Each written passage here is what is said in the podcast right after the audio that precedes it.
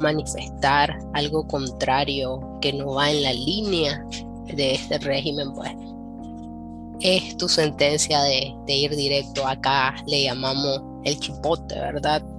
Que son las cárceles, acá los mantienen por varios meses y luego ya lo llevan al juzgado a puertas cerradas donde ni siquiera le brindan el derecho de una asistencia técnica, de un abogado. Es simplemente lo que ellos determinan. Con la denuncia se busca restituir el daño que se causó a los agraviados, a los vulnerados, a los violentados, pero luego también dar a conocer la condición de violadores recurrentes de derechos humanos de este gobierno. Respirar para sacar la voz, despegar tan lejos como un Hola, bienvenidos a todas y a todos. Soy Justine Fontaine y en este episodio hablaremos de cómo alertar en países bajo regímenes autoritarios o dictaduras, como es el caso de Nicaragua y Venezuela, donde el Estado persigue a cualquier disidencia y vulnera los derechos fundamentales de los habitantes. Alertadoras en dictadura es un nuevo episodio de Alertas, un podcast sobre denunciantes en Latinoamérica.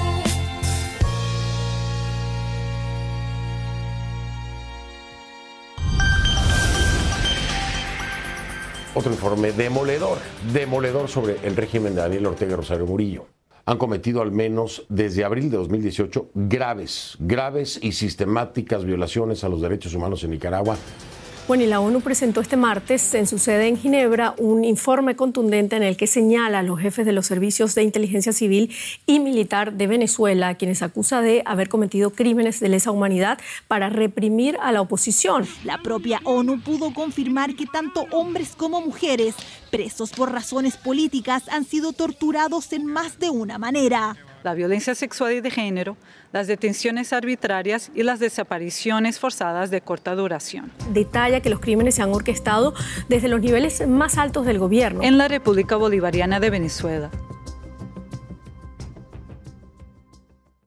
¿Cómo denunciar cuando no se puede acudir a tribunales o cuando no se puede criticar abiertamente al gobierno en medios de comunicación por el riesgo altísimo de ser detenido o amedrentado? Esto fue lo que tuvieron que enfrentar Estrella de Nicaragua y Silvia de Venezuela, dos activistas que buscan formas innovadoras de alertar sobre abusos de poder y que lo arriesgan todo para defender los derechos humanos y la democracia. Los investigadores David Gamboa, desde Francia, y Denis Petri, desde Costa Rica, entrevistaron por videollamada a Estrella y hablaron con Silvia por WhatsApp. Para proteger su identidad real y su seguridad personal, hemos tenido que cambiar los nombres de ambas alertadoras y modificar la voz de Silvia. Amiga, ¿te puedes presentar? Eh, contarnos un poco qué, haces eh, y, sobre todo eh, hablarnos un poco de, tu trabajo de, denuncia en tu país. Claro, bueno, yo en su momento inicié mi colaboración en una organización de la sociedad civil y eh, ahí pues teníamos incidencia con la juventud nicaragüense en temas de activismo político, democracia, derechos humanos, educación y puesto con todo el contexto de abril de 2018, pues evidentemente surgió un, un antes y un después de todo el trabajo que se realizaba con la juventud. Eh, ahora pues el, poder tan solo hablar de derechos humanos o mencionar la palabra derechos humanos en el país está totalmente satanizado. Y pues desde ahí también hemos querido, sobre todo yo, eh, en lo individual, de mantener la denuncia, de continuar este método o mecanismo de resistir. Silvia, por su parte, es abogada y escribe informes sobre el declive de la democracia en Venezuela. A veces asume un papel de alertadora, transmitiendo resultados de su investigación a contactos internacionales. pero prefiere contar lo menos posible para no ser identificada. Pertenezco a la clase media baja. Tengo un nivel universitario de maestría. Y creo que eso, básicamente. no sé qué otra cosa decirte. Tanto Estrella como Silvia viven bajo regímenes autoritarios. En Nicaragua, en especial desde las protestas de abril del 2018, que fueron violentamente reprimidas, el régimen de Daniel Ortega y Rosario Murillo no ha dejado de perseguir a cualquier tipo de disidencia política, incluso miembros de la Iglesia Católica. Por ejemplo, el obispo Rolando Álvarez, quien cumple una pena de 26 años de cárcel. Él había dicho públicamente que esperaba elecciones libres en Nicaragua y además se negó a ser deportado hacia el extranjero. La situación acá en el país es bastante lamentable.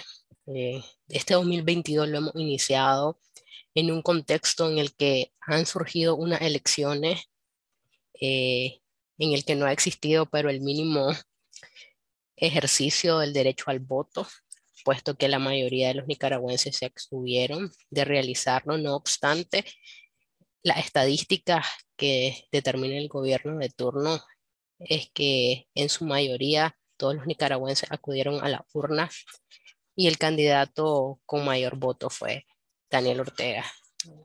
Esto también ha complicado la situación desde el plano internacional. Eh, se hacen algunas denuncias, ¿verdad?, por organismos internacionales, sanciones, en su mayoría funcionarios públicos, a hijos o sobre todo los que mantienen vínculos estrechos con el gobierno.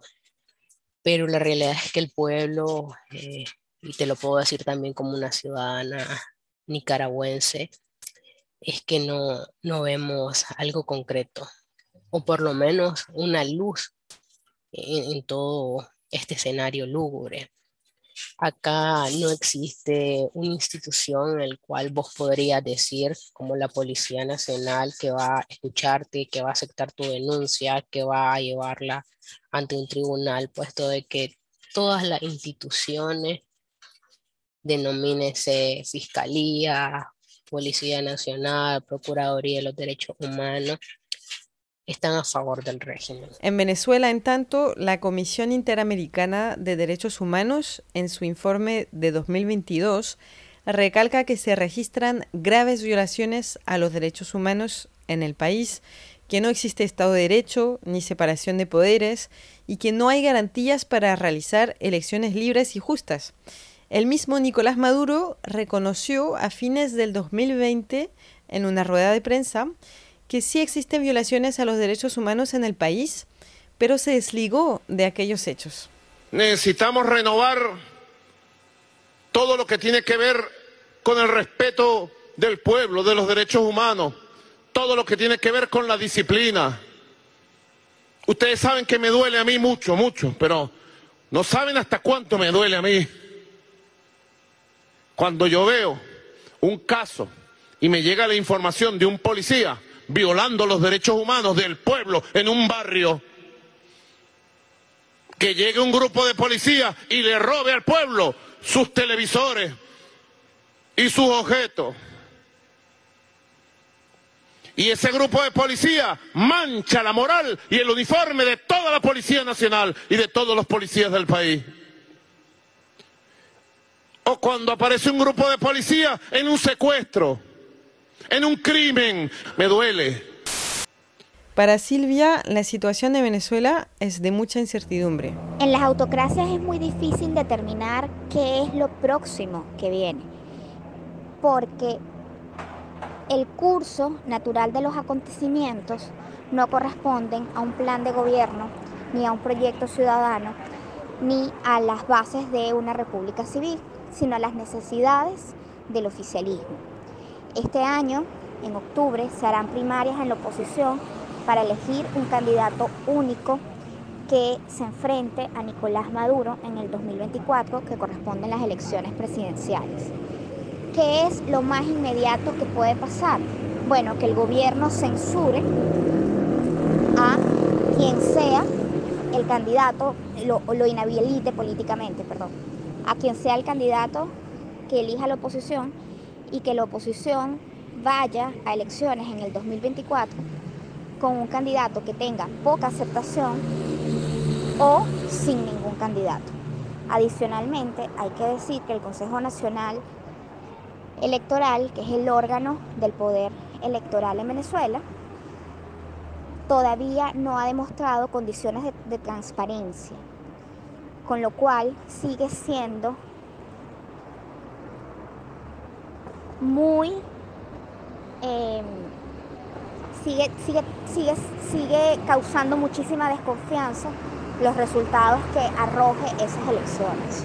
Obviamente ya les quedó claro que en un contexto como el de Venezuela o el de Nicaragua, no hay institución pública alguna que ampare a los denunciantes o alertadores, por lo cual las familias y víctimas de la represión en Nicaragua, por ejemplo, han quedado básicamente sin nadie a quien acudir dentro del país. Acá existe un grupo de mujeres de los jóvenes que fallecieron denominado AMA.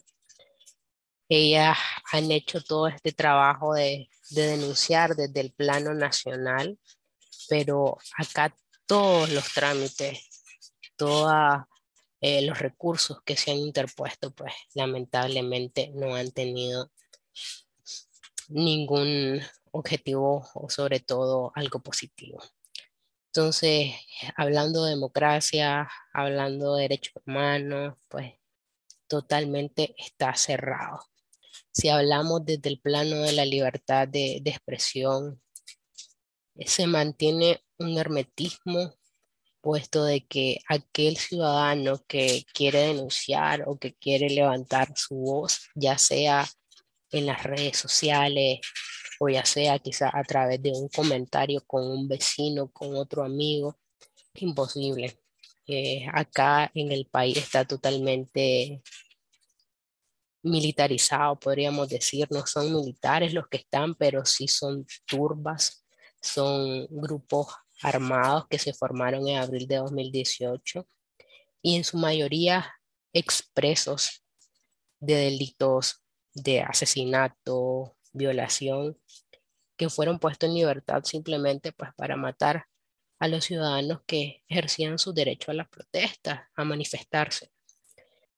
Recientemente también le comentaba a Denis la semana pasada por parte de la Asamblea Nacional se han hecho la cancelación de la personalidad jurídica de varias universidades que han sido bastiones, que han sido el principal centro donde los jóvenes nicaragüenses han estudiado. Esta práctica se ha ido repitiendo. Hasta la Cruz Roja ha sido desmantelada en mayo del 2023. El régimen nicaragüense castigó a la ONG por atender a heridos de las protestas del 2018. Más de 350 personas han muerto durante la represión ese año. Para que una denuncia tenga impacto y trascienda, se requiere información, documentos, pruebas, pero justamente recopilar estas pruebas es aún más complejo en países donde se restringe la libertad de expresión y el acceso a la información. Estrella cuenta cómo ha ido tratando de difundir información en Nicaragua en este contexto. Acá se formó un colectivo en abril de 2018 que la idea era hacerle frente, ¿verdad?, en un comicio electoral a, Daniel Ortega. Se denomina Unidad Azul y Blanco. Y en teoría, digo en teoría porque pues no sé a fondo cómo se está llevando esto. Ellos están realizando denuncias desde el plano internacional, eh, donde se supone de que por lo menos no todo esto que está transcurriendo y que no existe un organismo que lo está viendo tan latente como nosotros, pues se está llevando y se está sobre todo haciendo conocer al plano internacional. Que sepan qué está ocurriendo acá en Nicaragua. Eh, otra de ellas es AMA. La en su mayoría, pues las madres de abril tuvieron que exiliarse en otros países, Costa Rica, Estados Unidos, Guatemala. Y desde ese plano, pues ellas continúan su lucha denunciando pues desde afuera. En lo personal, yo la lucha que tengo y, el plano en el que puedo denunciar es a través de estos medios. El medio que ustedes están brindando, el medio que en su momento hemos trabajado con Denis, porque está la situación se está viviendo, pero pues yo no puedo decir con un micrófono y, e irme a todas las calles de Managua o de toda Nicaragua, porque es una detención. Entonces lo único que puedo hacer es levantar la voz y la denuncia desde otros mecanismos, porque acá sin duda alguna el solo que lleve una eh, cartulina, un papelógrafo en el que diga SOS Nicaragua o Nicaragua Libre, pues sin que hables, solo llevarlo o solo llevar la bandera de tu país o la bandera incluso de la Iglesia Católica, pues a la esquina ya sabes que, que te va a llevar la policía al chipote. Daniel Ortega gobernó desde el 85 hasta el 90 y nuevamente a partir del año 2007. Desde entonces sigue en el poder sin interrupciones y su gobierno se convirtió poco a poco en una dictadura. Sin embargo, el ex guerrillero sandinista sigue negando que hayan violaciones a los derechos humanos en su país. Así hablaba, por ejemplo, en octubre del 2020 en la televisión estatal. Siempre hay prisioneros que inventan que los están torturando y están las puertas del sistema penitenciario, queridos hermanos nicaragüenses, familiares de los prisioneros que están en las cárceles de Nicaragua, están abiertas las puertas para que ahí ustedes puedan visitarlos cuando se dice que los están torturando, que están muriendo. Ah, ¿Cuántas cosas inventan simplemente para crear una imagen negativa de Nicaragua? ¿Ante quiénes? Ante los organismos internacionales manejados por los yanquis, como la OEA. Todos los días hacen escándalos, inventan en medios de comunicación que son pagados por el imperio yanqui. ¿Podrías, por favor, detallar un poco más eh, la naturaleza de estos mecanismos de, de denuncia que estás empleando? Nosotros los estamos realizando, digo nosotros porque es con la colaboración también de otras personas. Desde el hecho de tener una entrevista, un antecedente, una muestra, desde diversas perspectivas de ciudadanos que han sido las víctimas eh, del maltrato, que han sido víctimas de tratos crueles en las cárceles, que han sido víctimas desde el hecho que imposible que le permitan levantar su voz entonces, mediante entrevistas, mediante estadísticas, mediante un muestreo, se va detallando poco a poco y realizando una investigación concreta para tener este dato. Aquí con la misma ciudadanía nicaragüense, siempre de igual en sus casos, en el anonimato, porque es bastante complicado no tener esa muestra cuando sabes de que aquella persona está siendo eh, acosada, existe una vigilancia 24/7, entonces se vuelve un, un, tanto complicado, pero se ha logrado realizar. Y así, ¿no? Poco a poco, con una muestra, una entrevista, un detalle, un antecedente, entonces ya poco a poco lo vamos eh, unificando para tener algo en concreto, un detalle, una estadística, y así hemos llevado poco a poco eh, todo esto, ¿no? Y es la manera en que hemos encontrado esa forma de denuncia.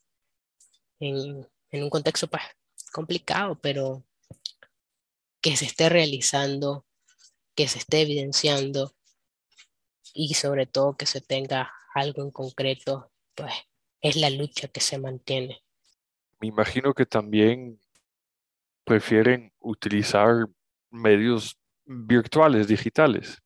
Así es, utilizar Skype, el, el usar Zoom, tener una grabación, por ejemplo, con cada una de estas personas eh, y siempre así en, el anonimato, pues por las circunstancias que ya les mencionaba, con alguna de ellas no es posible tener una entrevista presencial eh, por el tema del acoso de la policía o de grupo armado, ¿verdad? Vigilancia 24/7, entonces se utiliza la virtualidad para lograr concretar una entrevista y tener esa evidencia. Dado que no se puede acudir a tribunales, para Silvia también las redes sociales han sido herramientas muy importantes para alertar sobre violaciones a derechos humanos en Venezuela y hacia afuera.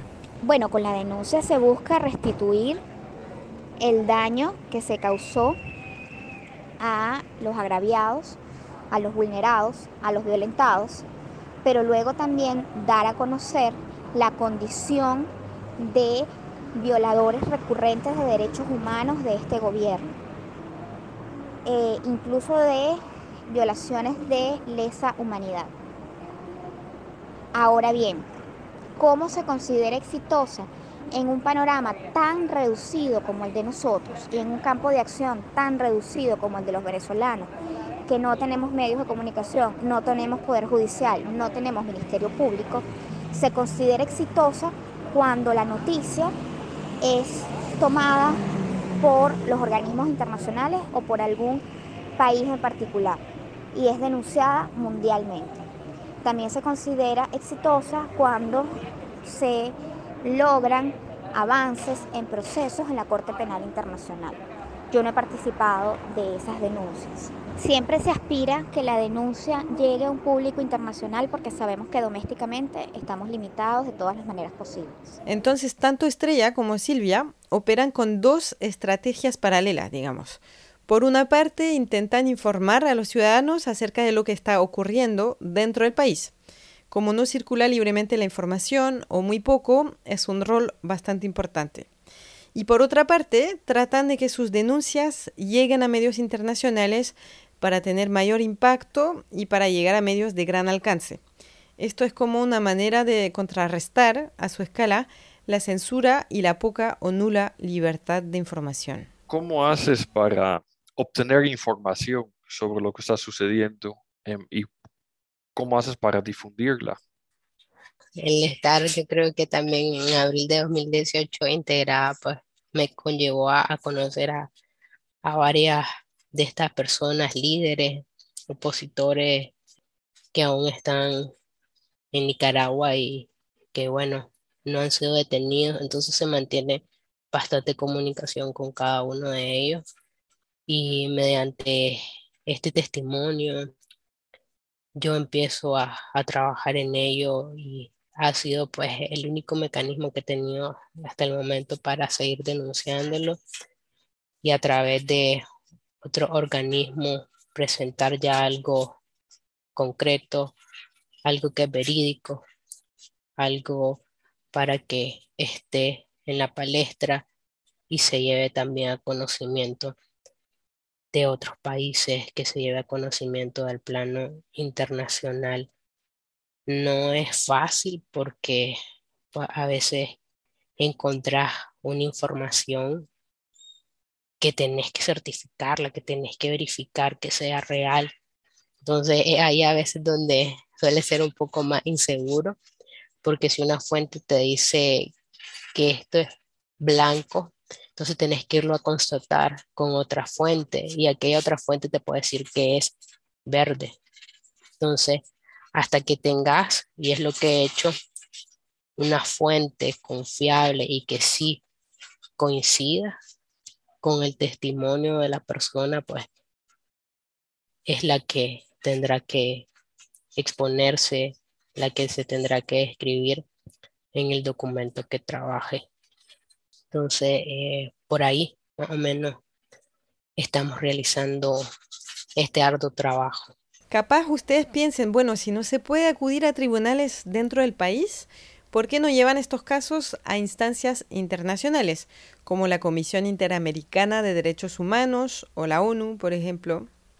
Pues todo esto también necesita muchos recursos, un trabajo muy largo para documentar las violaciones a los derechos humanos y por ahora ni Silvia ni Estrella han acudido a esas instancias. No, no, yo no. Eh, en lo personal no he logrado tener esa, esa dicha. Eh, lo que yo he hecho siempre es mantener ese contacto con organizaciones eh, internacionales que yo sé que son confiables y que sé que también van a evidenciarlo y llevarlo a estos organismos. Pero de ahí, pues no, formalmente yo enviarle a ellos, pues no, no lo he tenido ese contacto. Además de la difusión de información como tal, Estrella insiste en otro aspecto complementario de su activismo, que es tratar de capacitar a sus compatriotas en cuanto a valores cívicos, a derechos humanos y a democracia. Es una pieza fundamental. Eh, como yo les mencioné en su momento en la organización en que yo estaba colaborando, eh, ese era el trabajo que se realizaba, en especial hacia la juventud nicaragüense. Acá, eh, antes de 2018, se desconoce mucho el tema de las fusiones de cada poder. Eh, sí, el Estado, ¿verdad? Eh, los derechos también que como nicaragüense tenés. Y era una parte que, que trabajábamos, el de informar, el de empoderar, pero sobre todo crear liderazgo para una cultura política diferente en Nicaragua. Acá tenemos demasiados vicios de nuestra cultura política y es que lamentablemente nosotros formamos a nuestros propios caudillos y en esa línea pues tratábamos de trabajarlo con toda honestidad. Eh, es fundamental eh, trabajar estas temáticas en el país, pero en este contexto, en todo lo que se vive, a veces como que yo lo veo como una utopía, porque ahora el tan solo dirigirte y hablar de qué derechos humanos, qué valores cívicos, pues es algo que ya les decía, está satanizado. Pero es una pieza fundamental, es como la piedra angular para formar una nueva Nicaragua. Una Nicaragua donde sí se ejerzan todos estos valores democráticos, donde haya una nueva cultura política, donde haya justicia, donde haya libertad, donde haya respeto por los derechos humanos. Tal como lo mencionábamos en la introducción, este activismo les trajo consecuencias a Estrella y a Silvia. ¿Has sufrido personalmente en este tiempo tuyo de denuncia algún tipo de represión de, de, parte del régimen? Ahí está la lista de, de, los no gratos acá en Nicaragua y pues yo soy una de ellas y en esos pues eh, yo en su momento, en 2018, ya como noviembre, yo tuve que abandonar mi domicilio porque eran eh, pues de que llegaban, pasaban por todo el sector, eh, se detenían en, en mi domicilio, preguntaban a los vecinos que si yo vivía ahí, que esto, que lo otro, por mis familiares gracias a Dios, pues no, no transcurrió de, ahí, porque sí, sí sé de otros casos en el que era que preguntaban y directamente violentaban el domicilio de la persona y, ya se la llevaban. Yo no, no, no fui ese caso. Eh, me tuve que ausentar por seis meses. Eh, tuve que irme a otro departamento y después a otro departamento, departamento en departamento iba pues para mantener ese bajo perfil. Eh, sí hay también se denuncias en las redes sociales por parte de los grupos eh, del régimen que ponen, ¿verdad? Eh, el nombre, nombre nada más, no fotografías, porque en otros casos hay fotos, hay videos, entonces yo no, pero sin nombre de que esta persona de la organización tal es una vandálica, fue parte del golpe de Estado. Pero eh, han disminuido. Yo pues igual como les mencioné, he tratado de mantener ese bajo perfil de, de no estar, ¿verdad? Pero sí, pues no hemos llegado a, extremos de una detención hasta el momento, ¿verdad? Por temor a represalias y para evitar ser identificada, Silvia prefirió no mencionar qué tipo de persecución política tuvo que enfrentar en Venezuela por su activismo. Frente a consecuencias a veces extremas sobre su seguridad y la de sus cercanos, podríamos pensar por qué están tomando estos riesgos tan altos ellas. Así que Denis y David les preguntaron a Estrella y a Silvia qué les motivó a convertirse en denunciantes. Hablabas de la represión del 2018. ¿Cuál fue tu primera acción que consideras que fue eh, en vistas a, denunciar, a, alertar sobre la violación de los derechos humanos en Nicaragua? Pues fíjate que la primera fue cuando yo estaba en catedral el 19 de abril, que nos dejaron sin energía eléctrica en la catedral y en ese momento pues, era como eh, periodismo ciudadano en, ese 19 de abril porque en su mayoría pues ahí podías denunciar a través de las redes. Y ese fue como el, bueno, vamos a iniciar desde acá, tenemos que denunciar lo que, lo que está ocurriendo porque existía un miedo, un terrible temor de que ese fuera el último día de nuestras vidas porque eh, la policía estaba rodeado, toda la catedral, entonces era como en el momento de que, bueno, hay que, denunciar que acá nos van a matar.